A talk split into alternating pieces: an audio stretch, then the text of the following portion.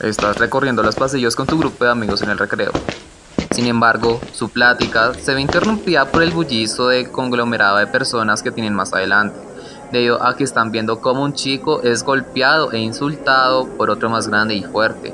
Y a pesar de esto, ustedes rápidamente suelven parte del bullicio en lugar de ponerle fin a la situación. Entre los espectadores encontramos a todos los grupos, desde los gamers y las chicas del maquillaje hasta los revolucionarios y populares. Pero falta un grupo, los Santísimos, quienes inmediatamente al ver la situación fueron a recurrir a la ayuda de un profesor para detener el desastre. Pero, ¿por qué hay gente abusiva o también llamada bully? ¿Y por qué nadie hace nada para detener una situación así? En ningún colegio pueden faltar las típicas tribus o grupos sociales que forman parte de la institución misma. Las personas, incluyéndome, las encasillamos con nombres y apodos estereotipados que no dejan ver un análisis profundo de cómo es la realidad de estas sociedades, porque simplemente solemos nombrarlos como los vagos, las chicas del maquillaje o en este caso los bullies, sin ver la profundidad de sus situaciones. En este podcast hablaremos de los abusivos y bravucones más conocidos como bullies, sus características más notorias, sus habilidades y debilidades y una breve descripción psicológica de su personalidad. Un bully, como se conoce, es aquella persona que fomenta el acoso escolar. Presenta una personalidad irritable y agresiva, en el hecho en que todo o casi todo le molesta, y con ello puede actuar violentamente ante esas incomodidades, teniendo bajo control de sus propias emociones. Este tipo pues de actitudes claramente perjudica a las personas de su alrededor, y sin embargo el agresor poco o nada le importa, por lo que tienen una ausencia de empatía, transformándola en una persona impulsiva e amenazante. También como otra característica, esto claro, sin establecer un estereotipo o prejuicio, es que por lo general los bullies tienen bajo rendimiento académico, asimismo que sus actitudes se caracterizan por sus bromas fuera de lugar, actitudes un tanto desafiantes y salidas de tono.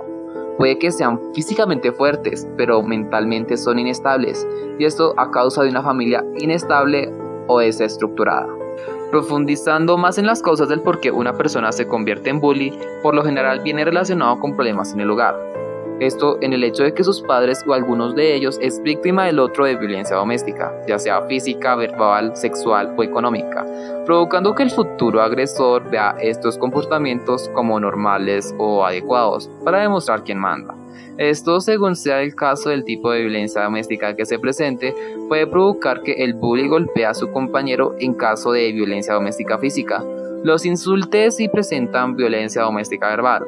Violen la integridad sexual de sus compañeros en caso de ser testigo o víctima de violencia doméstica sexual o les quite su mesada o dinero si presentan violencia doméstica económica aunque también puede que sea un bully o se transforme en eso, porque en el pasado fue víctima de uno o simplemente de estas situaciones, aunque en el menor de los casos sea porque está pasando por una situación difícil. Está expuesto a contenido violento, presenta malas amistades o tiene una falta en el control de habilidades sociales, lo que lo vuelve una persona vulnerable y por lo tanto inestable. Sin embargo, un bully dirige su agresión hacia un grupo especial o específico de personas, ya sea por ser diferentes a él o por demostrar vulnerabilidad, por lo que tienden a abusar de personas con una discapacidad física o mental, o que tengan algún trastorno del aprendizaje o pertenecer a un grupo étnico, religioso, cultural o sexual minoritario. Ya hablando en cuanto a los espectadores, recordemos la pregunta del por qué no hacen nada en situaciones así. Pues a la explicación a este fenómeno se le llama el efecto espectador, y para entenderlo hay que saber sobre su historia. En 1964, Kitty Genovese, una estadounidense corredora de apuestas, fue brutalmente apuñalada por un violador y asesino en serie. Este por lo menos ocurrió durante media hora. Sin embargo, el asesino abandonó el sitio y 10 minutos más tarde regresó para volverla a apuñalar. Lo más escalofriante de este suceso es que, según informes policiales, 38 personas fueron testigos y espectadores de lo sucedido, sin haber intervenido o contactado con la policía. Por ello, se llevaron estudios en 1968 por parte de John Darley y Bill Time, que concluyeron que en este tipo de situaciones los observadores asumen que otras personas intervendrán y por lo tanto ellos se abstienen de hacerlo, que en últimas hace que el grupo difumine la responsabilidad. aunque también puede pasar que ellos asuman que habrán personas más preparadas, como un médico o un policía, y por lo tanto su intervención sería inútil, por lo tanto ridícula. Asimismo, los espectadores miran la reacción de otras personas para determinar si piensan que es necesario intervenir. Y como ven que los espectadores no hacen nada al respecto por esta misma situación que ocurre en cadena, ellos tampoco lo harán. Esta es la razón por lo que el público no interviene en casos de agresión, violencia, atentados o en este caso el bullying.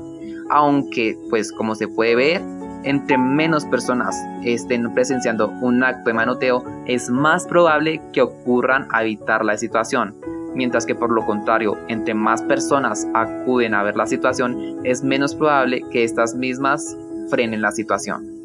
Recuerda que si en tu colegio, escuela o universidad eres víctima de bullying, debes acudir a las autoridades correspondientes. Asimismo, si eres consciente de que eres un bully, se te aconseja pedir ayuda profesional, ya sea a un terapeuta, familiar cercano o autoridad misma.